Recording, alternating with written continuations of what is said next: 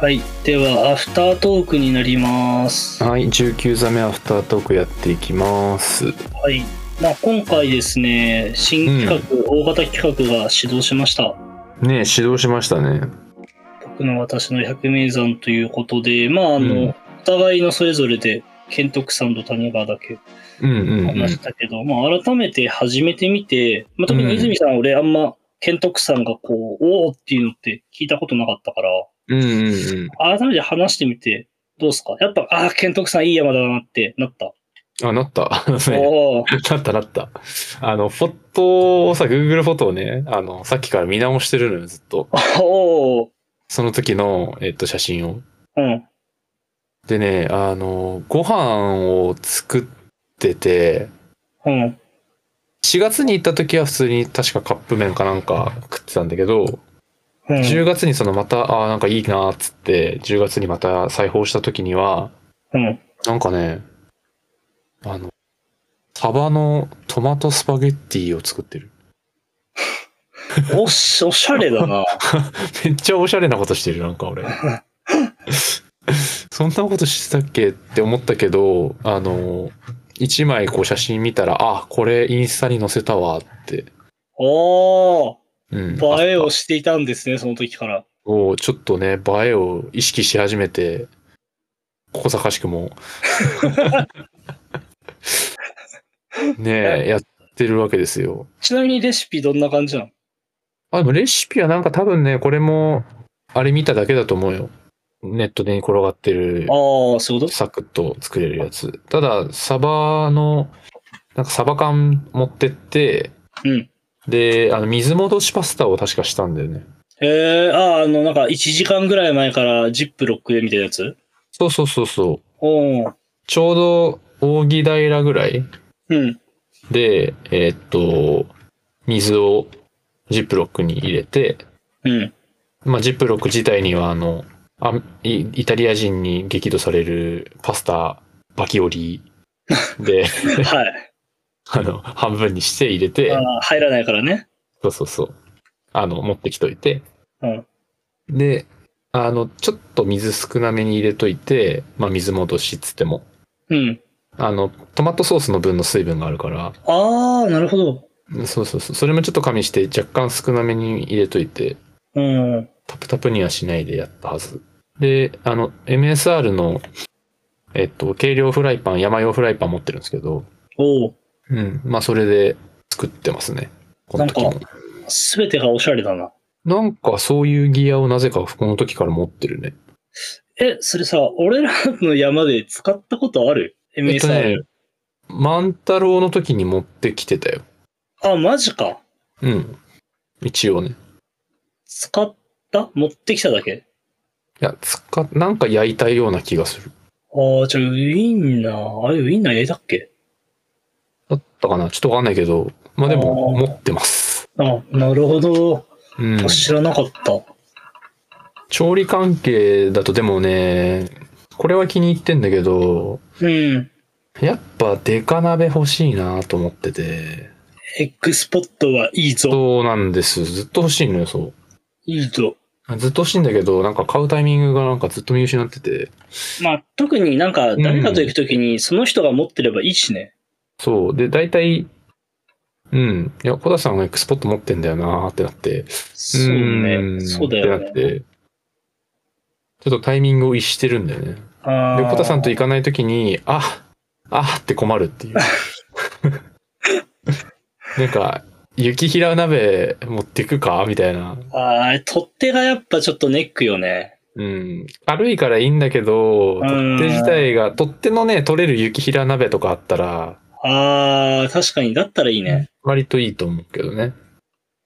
取っ手といえばさ、泉さん取っ手だけ持ってるよね。取っ手だけ持ってるえ、何がなんかさ、鍋の取っ手にこうなる、カチャンってできるやつ持ってなかったっけあだそれが、MSR のフライパンにつくの。ああ、そうなんだ。うん。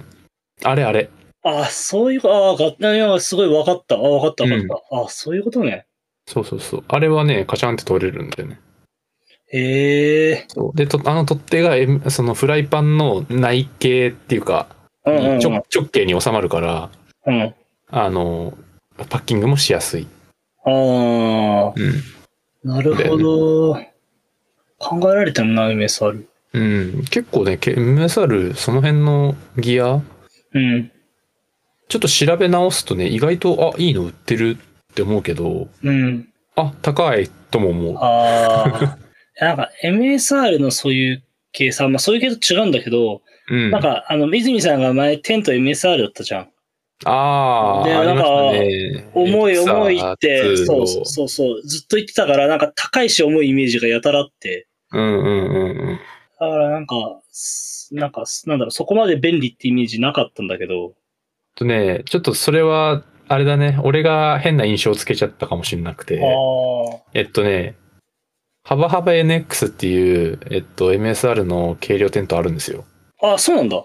そう、全然あって、うん。俺が重いものを買っちゃってるだけなのね。あ、そういうことなんだ。そう、まあもう今手放してるけど、あ、そうね。うん。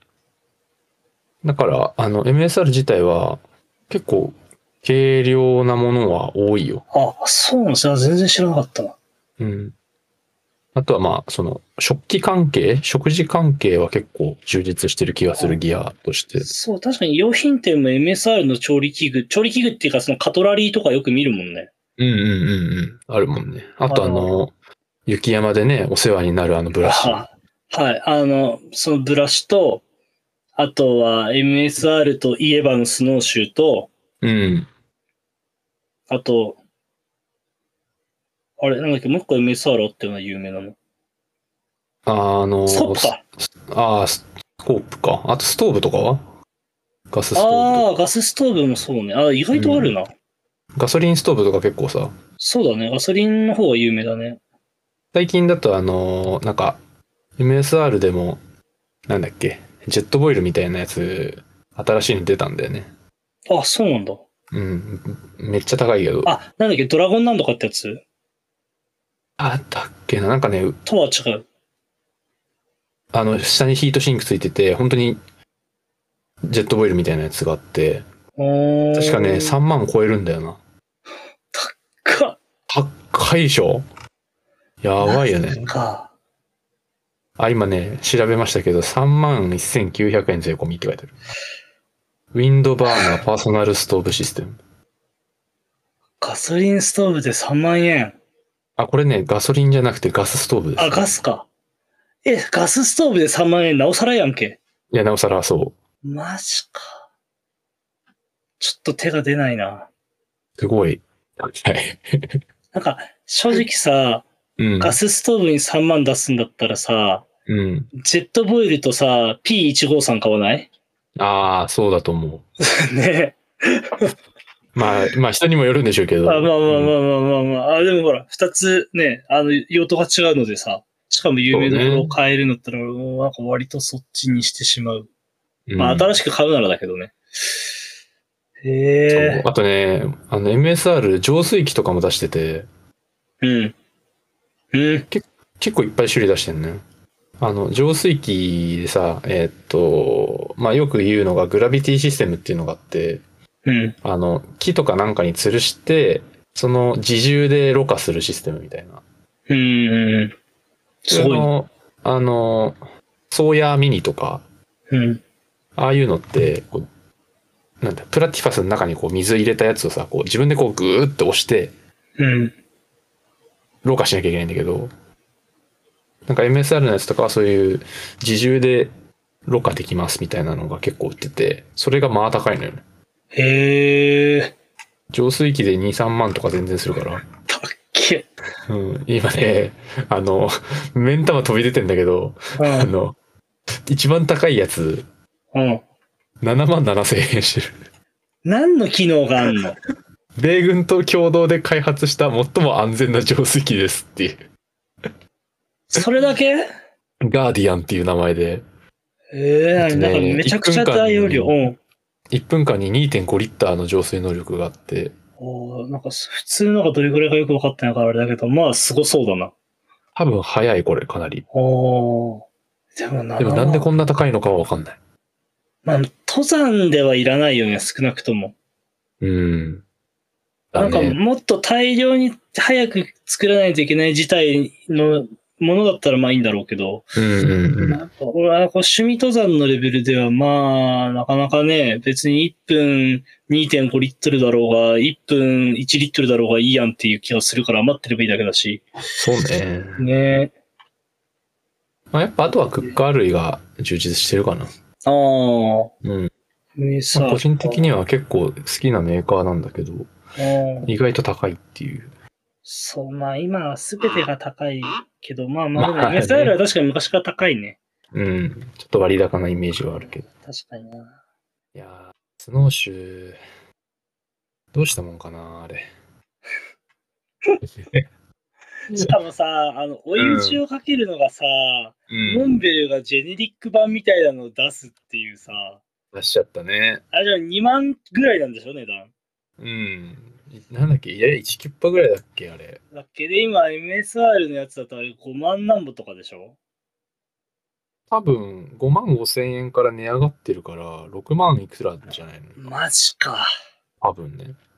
ひえモンベルのね、スノーシュー、アルパインスノーシュー、19,800円税込み。ー。安っ。安いね。あとは本当にそんだけ投稿できるかだよね。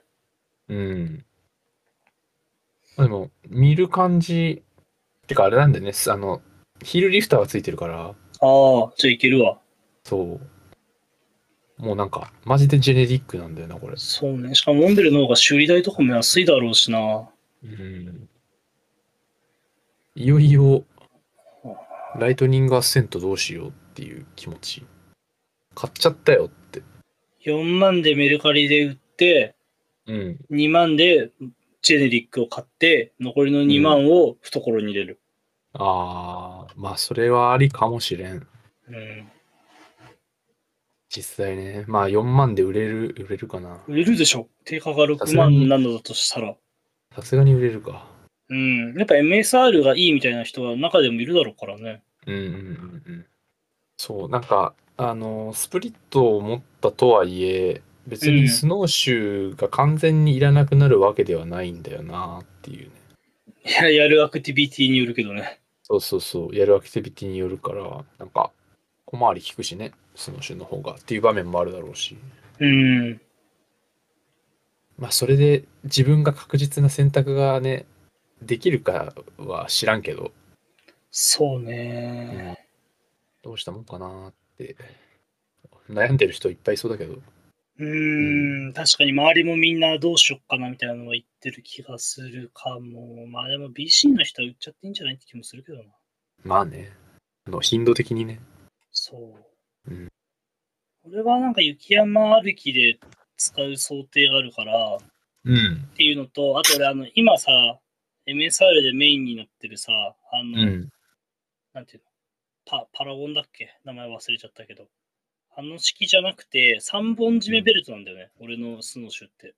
ああ、えっと、つま先のところが網目じゃなくてっあ、そうそうそうそうそうそうそうそうそう。ていうね。うんそうあの初期のスノーシューだから、MSR のライトニングアッセント。まあだから、なんか、なおさら高く売れないだろうから、いいかなって俺は思ってて。ああ、なんか、そろそろ加水分解ししてきそうな。あれ、そうなんで加水分解しそうな生地で作っあの、 素材で作るのかなあれ。なんだろうね。まあ、軽いのかななんか、もうちょっとどうにかなんないのかなあれって。確かに。明らかに加水分解する素材じゃん。もしかしたプラプラっていうら、それかが戦略なのかもしれない。ああ、買い替えさせるっていうこと、買い替えさせる。まあ、それ言われちゃったら、まあ、そうか。って感じだな。 まあ、なんか企業のあれだから何も言えないわ。戦略かもしれない。うん。まあ、嫌なんだったら自分でなんかどうにかすればっていううん、話になっちゃうしね。そなんう。か、ドローコードかなんか、強靭なのをつければいいんじゃない自分でみたいなう。ん。うん。あとはそのナイロンベルトのベルクロとかにするとかね。あとかね。うん。改造してる人いるけまあど。やりようはあるとは思うけどね。うん。そうだな。あ、だいぶ話取れちゃったな。なんだそうなっんかけあの、ケントクさんのね、あ、そうでした。そうそうそう、あの、ご飯作ってたよっていう話してて。そうだ、そうだ。うんケトクさんご飯。そう、すごいね、今見、見返してても、綺麗な草原というか、ここにどっさり雪降ったら、気持ちよさそうだな。雪降るんかね、冬。なんか、そんな滑れるほど積もる印象がないけどな。気持ちよさそうって滑るときの話ああ、うん。 なるほどね。それはさすがに無理じゃないかな。うん、そうね。まあ、多分ちらつくぐらいはあると思うけあど、奥秩父の、まあ、最高2000って考えると、まあまあまあ、ふフランやろうな。ね。まあ、あって凍結ぐらいかな。うーん、きっとね。うん。って気がしますね。ケントクさん、確かに俺も2回かな、行ったけど、楽しかったな、どっちも。うん。なんか晴天率もいい気がするんだよな、ここ。まあ、いい時に行ってる。るだけなのかもしれないけど。うーん。やっぱ展望が開けてるから気持ちよく感じるのかな。ああ、それはありそうね。うん。見てるだけでも、こうなんか、ちょっと、そんな鮮やかじゃないけど、うんこう黄色っぽい若干紅葉をしてて、うん。で、すすきのこう草原がふわーって広がってて、奥に丹沢山地が見えるみたいなね、あーこう写真を見返してて、あ、こんな綺麗だったっけってなってる。ケントクさん、まあ、アクセスもそんな言うほど悪くないしね。うん、悪くない悪くない。で、日帰りで全然、まあ、ピストンで7時間ぐらいもかかんないぐらいじゃないかな。かな、うん、だと思う。うんで、まあ、鎖場あるしで、まあ、確かにいいかも。うん。たまにね、そう。うん。なんか、北にこれから行くぜっていう人がうん。行ってる。まあ、てか、たまにってこれ2回しか行ったことないから、結局2回中2回なだけなんだけど、ああ。なんか、その岩場とかのところうんでうんヘルメットとかしておって、そのおじちゃん、おばちゃんとかの話をしてると、あここの岩場で怖がってるようじゃ北なんてみたいな会話を2回中2回聞いてるから、あやあっぱ。前哨戦というか、行ったことなくて、憧れの北っていう人たちには、やっぱ近場で練習する山として選ばれてんだろうああ、なんかそんな感じはするね。な。ね 多分。えまあでもあのオートリーワの感じってあんま北でもないけどね。そうね。うんあんまないけど。正直ね、まあ大キレットとか行くなら別かもしれんけど、うあん。の感じはまあないけどなとは思うけど。ああ、そうだな。俺もだから、あの、いわいわしたのを行こうってなって、その健徳山行って、うん、で、秋にもに健徳山行って、うん。で、その後に双子山、おうあの、登りに行って、はいはいはい。普通に一般路でね。うんで、なんか、雪山シーズンに入ってってるけど感じだな。 あそこで北じゃないんだな。あ、なんかもう、あの、11月とかだから。ああ、そういうことか。そうそうそうそうそう。で、翌シーズンの、あれに多分備えようとしたんだろうな。うん。双子山も確かになんか位置づけ若干近いかもね。うん。まあもっと短いけど。うんうんうん。でもやっぱ、あからさまにいわいわで、高度感めっちゃあるから、うんうん。うん、普通に怖いもんね。そうね。北の前哨戦というか、まあ、あの想定するには、まあ、近しいのかもしれん。うん。マジでそう。北ね、初めて北行ったのいつだっけな。ああ、2019年だ。おう何月ぐらい7月の、あの、海の日を使った連休。おお。あのさ、九州にさ、某フォロワーがいるじゃん。まあ、いっぱいいるかもしれないけど、あの、多分最初にピンとくる人一人いるじゃん、九州。うん。はいはい。と、あの、お互い初の北で、ああ。そう、ジャンキレットめっちゃ行きたくねえっすかって言ってて、あの、計画したやつだ。うん。雨降ったやつね。そうです。うん。そうなんです。それだ、それだ、初の北は。なるほど。あれが、7月、ん ?8 月7月、あ、7月か。 7月の海の日とかだから17、8ぐらいを、ああえっ。と、月曜か火曜だけ有給取って、あの4連休にしたんだよね。うーん。で、3泊4日で行った。なるほど。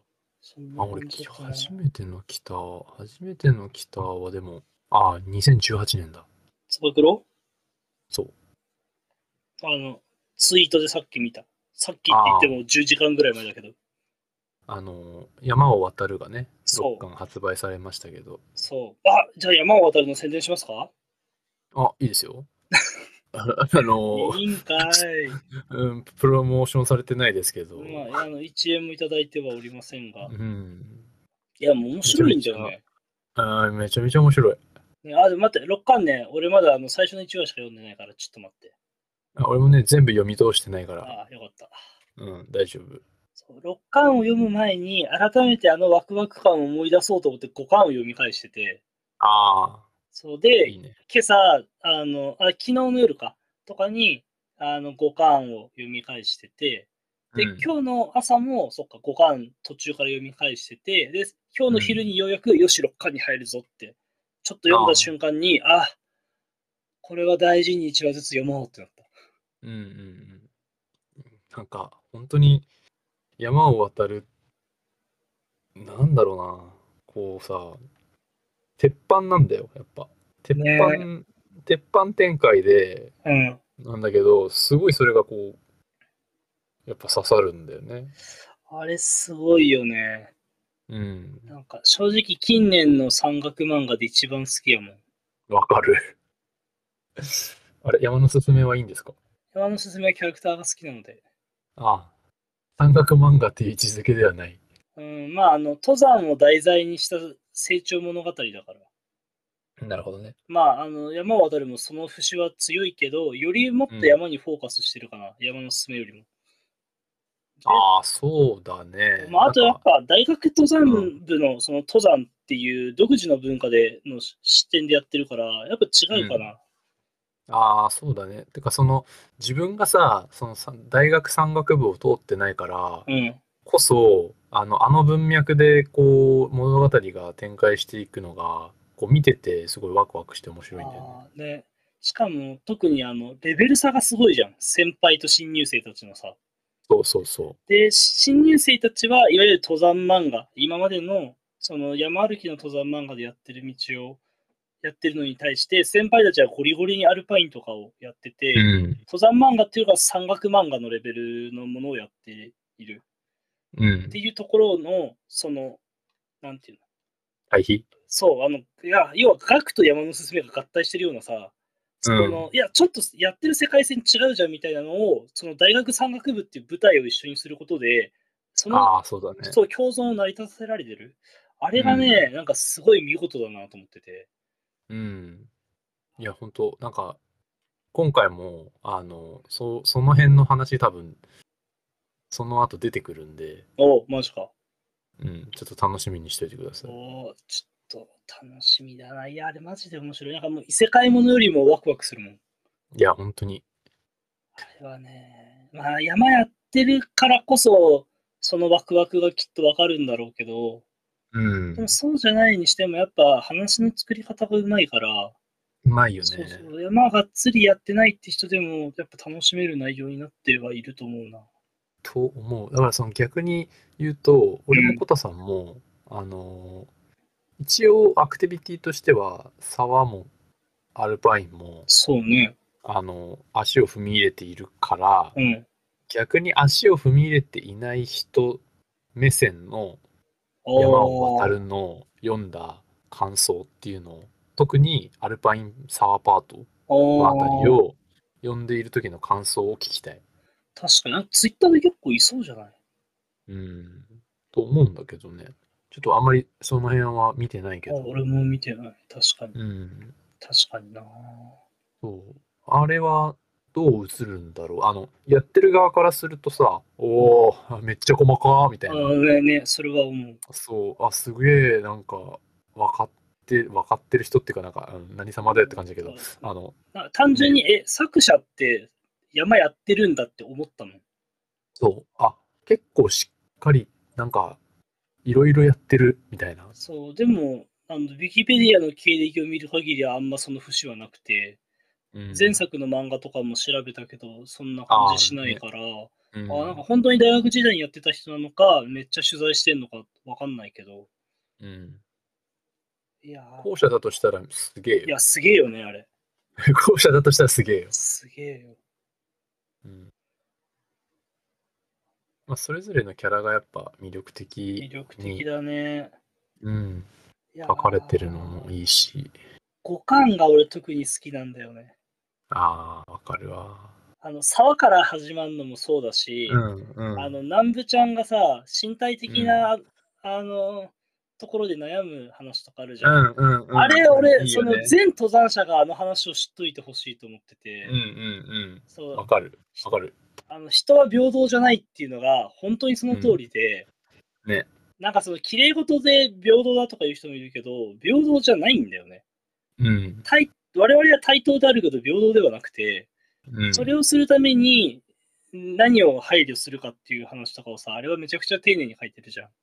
そうだね。その体格に合った重量があるんだよっていうさそうそうそうそうそう。なんか話やったもんね。ああいうのをその背負う背負わないとかもあのもちろんもちろんだし、うんなんか、まあ、結構今、登山 SNS が話題になってるの CT がどうのとかそういう話にも通じてくる話だと思ってて、ああ、そうだね。そうなんかね、そのい早け早ければ別にいいわけじゃいないいとかね、じゃな。いし、そうまあ、余裕はできるかもしれないけど、そうね、まあ、早いに越したことはないかもしれないけど、それが全てじゃもちろんないし、うんやっぱ自分に合ったこと、自分のその条件でできる自分の最良のものを常に選んでいきましょうみたいなさ、そういったものをあれは取り扱ってて、作中でう、なんかそれが俺はすごいなんか刺さったんだよね。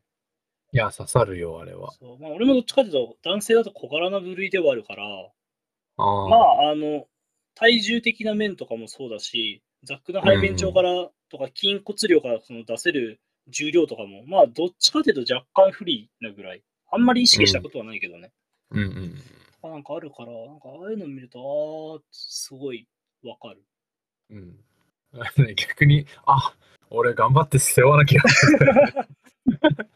やべえっつって。しかも、あれ何がいいって、テンポというかバランスが良くて、なんかそうやって真面目にしてジーンとくるシーンの横で、あの、黒木はこちらけて、るそうそみう、たいな黒木は27キロだ、背負えるけど、みたいなこと言ったら、今は食いすぎうんで28キロだよ、みたいなことを黒黒木先輩がして、その話今必要とかさ、ねなん、かそのバランスの取り方うまいんだよね、強弱というか。そうだね。あんまりこう、深入りしすぎないっていうか、あ、そうそう。あのーね、身の引き方というか、なんなんて言うんだろうね、あれはね。テンポがいいよね。読ませるテンポがいい側が、あの、なんか、そっちのテンションにずっと引きずられないようにうまうんく調整してる上げ下げを。そう、あくまで、だからその、なんかずっと説教垂れたいわけでもなんでもないし、みたいな。そうね。そうただ、伝えたいメッセージとしては確実に入れたいけど、うんそのうんうん物語を進行する上ではそれをメインにしちゃうと引っかかっちゃうからっていうのでそういう濃淡をつけてるとかっていうのの入れ方がマジでうまい。うまい。あと、キャラの表情も、だからそれが一役買ってるしね。表情を作らせるのうまいよね。あのー輝いてるんですわはい。いや、いいよね表情が。ね。すごくいい。もうあと、あの、なんか、顧問の先生、かっこよすぎる。こよすぎる。わかる。これ多分山を渡る談義ずっとできるなこれ。できる、できるね。今まであんまりしてなかったからこそ、今ここで爆発してる かもっていう感はある。なんか各々が多分ねあの山を渡るみんな読んでんだよ割と。ああ、読んでると思う、読んでるとそ思うう。そうそう。だけど意外と語るってことをしてないんだよな。しないね。結局山の話するしね、会うと。山を渡る、語るのをしたいな。つ買い作っちゃいますか。ねえ。山を渡る、語りたいな。あり。それはありですね。ねえ。ちょっと、あれは、どれぐらいみんな読んでるんだろうって気がするけど、まあこのリスナー層って意外と読んでるのかな、やっぱ。多分ねまあもし知らない人いたら、あ、そう、ぜひ、うんあの、山を渡るで検索したら出てくるんで。うん、もう6巻まで、えっと、Kindle でも全部出てるので、はい電。子書籍でも読めるし、うん。巻を増すごとに面白くなっていくんで、本当におすすめ。なんかね、あの毎週のジャンプ以上に早く単行本出ないかなとあ思あ、わかる。う。うん面白いよな、うんそんぐらい引きつけられるし、あれを読むとやっぱり、あ、自分山好きなんだなって思ああ、うんうん。う。うん、山行きたくなるしね。そう。いや、マジでうずうずすんだよね、あれ見ると。ね。なんかワクワク感をこう、こう綺麗にあの作品に残せてるなって思う。そう。で、しかも、その、個人的には、あれ前も話したかもしれないけど、うん。あの、今、現在進行形で物語進んでる中の、うん。あの、重層計画が、うん。あの、一度俺が重層計画したやつと完全に一致してて、うんまあ、俺。はやりきれてないんだけど、うん。そう、うわって、全く同じやん、みたいな。 そう白地が、白地は全然違うけど、うんうんあうのん。そんなに刻んフェでなかルっトたとけしどてはねそう、線としては全部同じで、うわああ、これやっぱリベンジしなきゃあかんのかな、俺、これ、みたいな。聖地巡礼ルート。そう、やっぱ運命感じるわ、俺、みたいな。うわー、みたいな。無節期、今度やろうかな。もうあれじゃん山を渡るの漫画側がさ、そうあのそこを終えるのが早いか、夏が来て泉さんがやるのが早いかじゃん。そうそうそうそうそう。だからちょっと、来年の夏はやってるかもしんないな。ああ、いやうんぜひやってほしいね。うん。ほんと、なんか、マジで、まんま同じでびっくりしちゃって。うん。うわ、これなんで前ややり遂げてなかったんですか、私みたいな。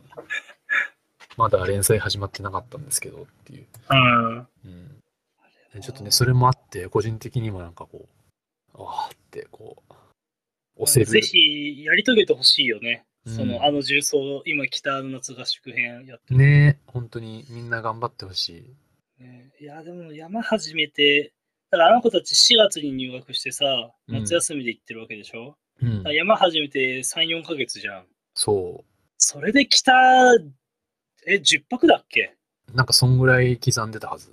だよね。いや、 よく行くわ。うん、まあ、あの、先輩たち3人がかなり担いでるっていうのもまああるまけあまあまあど、まあ。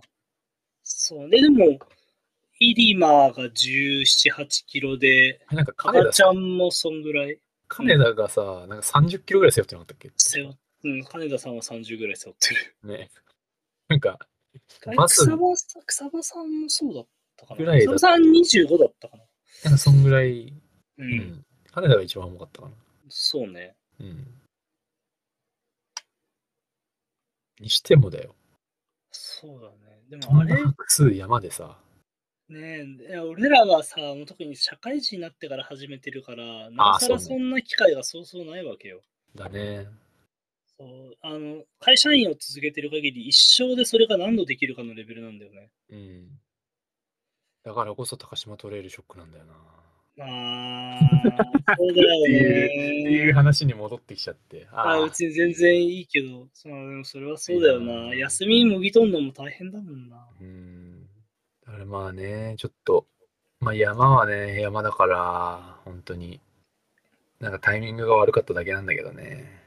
そううね。ん、だからなんか本当にタイミングが揃ってる状態であと自分の例えばなんかメンタルだけとか、うん疲れだけとか、うんあとその例えば食料は全然まだあるとかうん。あの全然別に天気もそんなうんそんなべらぼうに悪くなんないっていう状態なんだったらなんかやっぱ頑張ってやりきる方が後々いいなっていううーん、まあ難しいとこね。まあ結果論なんだけどねそれは。そうそうそうそうそう。あくまで。でもやっぱ、その、かなちゃんの時も言ってたけど、うんワンプッシュ。うん。そう、やっぱそこをできるかできないかみたいなところは、なんか大事だなって、ちょっと今回の件でもね、思って。ああ。うん、まあ、今回のは別にワンプッシュのあれじゃないんだけど、うん。うん。その、俺が、その、北のね、えっと、まあ、立山まで抜けるやつをやろうとした時は完全にメンタルで折れたから、ああ。そう、もったいなかったなって。ちょっともう、機会があればぜひまたうんやり遂げてほしいね。ちょっとね、なんか、山行きたくなってきますね、やっぱ。あなるよね。なるよね。あの、五感の、なんか先生が最後送り出す気の言葉とかもすごい好きなんだよね。うんうん。あ、俺今合、宿行ってこいみたいなところもさ。ああ、ああ、あれはめちゃくちゃ好きで、なんか、あーなんかこういう指導者というか、教えてくれる人のもとで、なんか育っていくってやっぱすげえいいなって。めちゃめちゃ恵まれてるよね。ねえ、いや、すごいいい環境だよ、あれは。ねえうん。自分の山にしてほしいだっけ、確か。だっけちょっと、セリフまで覚えてないな。なんかそんなことを最後言ってて、そうう、んなんか自分の山にしてほしいっていう、その単語も、なんか個人的にすごいしっくり内容というか発言の意図が俺は来てて、うんうん。なんかだからこそなおさら、いや、作者やってたでしょ、山って思うんだけど、ああ、まあ確かにね、そんなの、いや、やってんなって感じだよね。そう、やってないとなかなかそういうワードチョイスってさ、できないと思うんだよね。そうね。とみんなもそうかな。あ、本当だ。言ってる、言ってる。あ、そうそうだ、言ってるよね。うん。ちょっとね、読み上げちゃうと、はい。えっとね、ちょっと長いけど、うん。えーと、チビたちに一言言っておく。えーお前たちは、初っ端から山岳部特有の刺激的な北アルプスを体験する。えー長いテント生活、アホな先輩、うち美しい景色、嬉しいことも辛いことも心に焼き付くだろう。えー登山は人の評価など関係ない。自分で自分を充実させる行為だ。えー自然そのそのまま、良くも悪くも、えーなく、あるのは山をどう受け止めるかというえー主観と書いて己だけうん、成功も撤退も受け止めて自分の山にしてほしい登ってこいいや、めっいちゃいいやなーしびれるしびれる。グーしてんですよこのこの先生がグーであの、グータッチのグああ、はい。ーをあのししてその後ページめぐったら電車のホームとかにいるあの先輩たちがザック背負ってるのをバックに登ってこいだけセリフがそこに書いてあってああ、あ、うそ、わそこのね、ページは記憶にある。これちょっとやばいね。いや、かっこいい。なんか、成功も撤退もっていうさ、うん。っていうの。だから、撤退ってば、みんな敗退って言い方して、まあ、別に俺もするけど、うん。まあ、でも、それも自分の中の経験の一つにしてほしいっていうのがさ、うんうん。なんていうの失敗別にいいよってうんしてるじゃん。うんうん。なんか、それがやっぱ、その、うんいろんな山を受け止めれる人の考え方だなって思う。うん。いや、わかるわかる。そう。なんか、俺も、まあ、使うけど、敗退をあんまり使わなくて、それもあんま言いたくないんだよね。そう。俺もね、撤退って意識的に言うようにしていて、うん。あのーまあ、本当に、なんていうのかな。敗退の場合は敗退って多分あるんだろうけど、うんうんうんうん。文字通りの敗退ですっていう場合。うん。うん。あると思う。あるんだろうけどなんかこう自分で判断してその結果山を降りたのだったら全て撤退だなって思ってて、うん。うん、なんかねその自分のせなんかこう判断の中でちゃんと全てやりましたっていう意味で撤退って言ってる気がする。ね、そうそうそう。負けとかじゃないんだよね。うんでもなんかこのだからて成功も撤退も受け止めて自分の山にしてほしいっていうこうどうなったとしてもそれが自分の財産だよっていうねそう。いやー、いいよね。いやこれこの2個ましやばいなしやば やば今日寝れないぞそういやー、五感めちゃくちゃ好きなのよ。なんかそういう、なんていうの、好き俺の好きな話題がめちゃくちゃ詰まってて、五感。読み直したらこれやばいなやばいしかも最初さ、小川谷廊下から始まるじゃん。あそうだ。だよねそうだよねそうそうそうそう。まあ、あれはちょっと逆パート強かったりもするけど、うんなんか沢がめっちゃ楽しいって話をしててさ、うんああの先生、最初の登場からかっこいいんだよね。だから、うんうんなんかなんなんか先生がこの前まで遠征で高い山行ってたのに、なんか今、あーこんなちっちゃいそう沢ではしゃいでるの不思議だなって草場先輩が言ってて、うんいや、なんか山は山だからみたいな。ね。そう、そんなの関係ないよって。でも昔は、その先生も、その雪山の中に自分一人の一本の道を引くことが、なんか登山だと思ってたけど、あるうん日沢に出会って、もっと山が広がったみたいな話とかをしててさ、うんうんうん。なんかその、なんだろう、いろんな山、山のアクティビティいっぱいあるじゃん。うん。なんかそれを全部受け止めて、あのひっくるめて楽しめるあの感じ。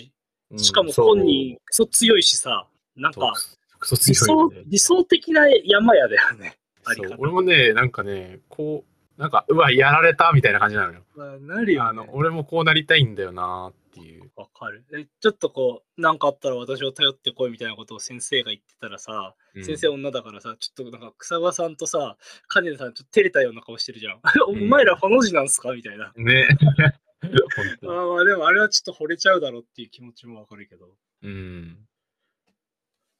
だって私はな山もっと山のことを知りたいだけなんだって言ってるいやー、かっこいいよな。どっちの山も同じなどっちも同じ山じゃないかえーいやこれなんだよな。そうなりたいわ。うんちょっとまあそんな感じで、あの、ね本え当あのパーソナリティの2人大好きな漫画なので、皆さん、うんあのまだ読んだことない人、ぜひ読んでいただきたい。いや本当にあの山やってる人マジで全員読んでほしいこれ読んでほしい。なんか正直、山に重きを置く話であれば、俺はうんさっきも言ったけど、山の勧めよりも、山を渡るを登山者たちには読んでほしい。うんうんうんうんそうね山にこう山とどう向き合うかみたいなうん。とかでそれっていうのがなんだろうなえっと例えば孤高の人とかうんあうんうんとああいう銀霊の人とかああいう物語とかだともうあのトップオブトップすぎてうんうんうん。っていう物語なんだけど、まあ、これってやっぱ大学の山岳部の範疇でやってることそうね。なんだよねだからより身近な、そう。あの、多分やらない人からしたら、うん金田さんとかの先輩パートたちがやってるアルパインとかの世界って、うんなんかめちゃくちゃすごいことのように思えるんだけど、うん実際彼らも、あの、なんていうの、事件世界にいたら、俺なんかよりは全然強い状態だけど、多分ねそう、でもトップクラスの人かみたいな話をすると全くそんなことはなくて、多分、記録とかでちょくちょく見る、ああ、この人強えなぐらいで止まるクライマーぐらいうんうんうんうんが、あの、あの先輩三人衆ぐらいなのかなって思ってて。うんうんいるいるんだよね、あの強さは。あの珍しいではないんだよね。まあ確かにそう。あの想像の範囲の人たちなんだよね。そんなハブジョージとかみたいな規格外の人間ではなくて、うんうんだからこそ、なんか織りなせるドラマがあるのが、その山を渡るの魅力の一つだと思う。等身大だよねかなりうね、んうんだからこそこんなに共感できるというかうん。ね。うん。マジで無限に喋ってられるんで。あちょっと、 あの、まあ、時間も良くなってきたので、ちょっと止めとく。ね ちょっと止めとくか。暴走しかかってるんあで。しかかってるな。ちょっと、あの、見てくださいと、あ、読んでくださいというところでね。うん。そうだね。はい。えーまあ、ちょっとじゃあ話をぐいぐいぐいっと戻すと、えーうんうん新企画が主導したので、あそのうねどしどしと、あの本当に、まあ、まず喋りたい人を当然優先したいとは思ってますけど、うん。あのツイッターの連絡でもいいし、あーうんえっと、メールアドレス公開してるので、あメーーそうルねとかでも、はい、まあ、う DM んとかでもいいので、ちょっとあうのん喋ってみたいですみたいなのと、あのどういう山喋りたいで、どういう内容ですみたいな、事前にちょっと打ち合わせとかはさすがにさせてもらうけど、その上で、あちょっとぜひ喋っていただきたいですだったらお願いしたいと思うので、そうですね。まあ、あの、リモートとかでも全然大丈夫ですし。はい、まあ基本、あの、リモートになるかな。お知り合いじゃない限り、俺と泉さんもあの家が普段は離れてるので、そうね。まあ、基本今は割とリモートになってるけど。あの機会が多分またあればうん。そうだね。冬とかになったら多分また、あの、 車中であ 撮ってるかもしれないけど。とかはあるけど、まあ、基本、あの、お願いをする人がいる場合は、きっとリモートだけど、あの、応募お待ちしております。んははいまああの知り合いとかだったら別に LINE していただいても全然うん、そうね。そうで、早いもん勝ちですんで。うんマジで、えっと、待ってます。はい。あなんで、もう、ケントクさんと100あもう谷川だけはもう、好きでも言えないので、以外で、ああはい以外でお願いします。の、国籍を残したいという方がいれ ば、はい、ぜひ。はい、お願いします。はいというわけで、はい。こんぐらいかな。ですね、19座目アフタートークですね。はい。で引き続きこの企画もまあ、えっと、目処つき次第、やっていく感じで。うんうん。はい。あの、連ここからずっと、あの、ずっとやりますじゃないんで、あ、そうそうね。ああそのうそうそうそう別にいろいろ挟んでる中の、まあ、この企画だあ、ったそりう、なんか不定期にポンってくるんで、うん、他の企画もちょっとちょいちょい、ね、考えている最中だしうん、いろいろ企画を並行して走らせたいなとも思っているし、そうね。うん、そしたらいろいろあのなんだろう1話の中でそのコーナーがあってこのコーナーがあってみたいなうんうんうん、そんなこともできるかもしれないしね確かに。コーナーをまだやってないしね。そうね基本的にはテーマトークで今まで走ってきてるからうん。うんまあ FM とかそういう AM とかの放送局みたいななんとかコーナーみたいなのはあんまりやってないけど、そうね、常設のそういったコーナータイムみたいなのがあっても、まあ、面白いと思うんで、まあ、いろいろ、あの、そういう感じで考えてますんで、これからもいろんなスタイルで、いろんな山の話を、えーうんできればと思ってます。はいよろしくお願いしますはい。では、19座目アフタートーク以上となります。ありがとうございました。ありがとうございました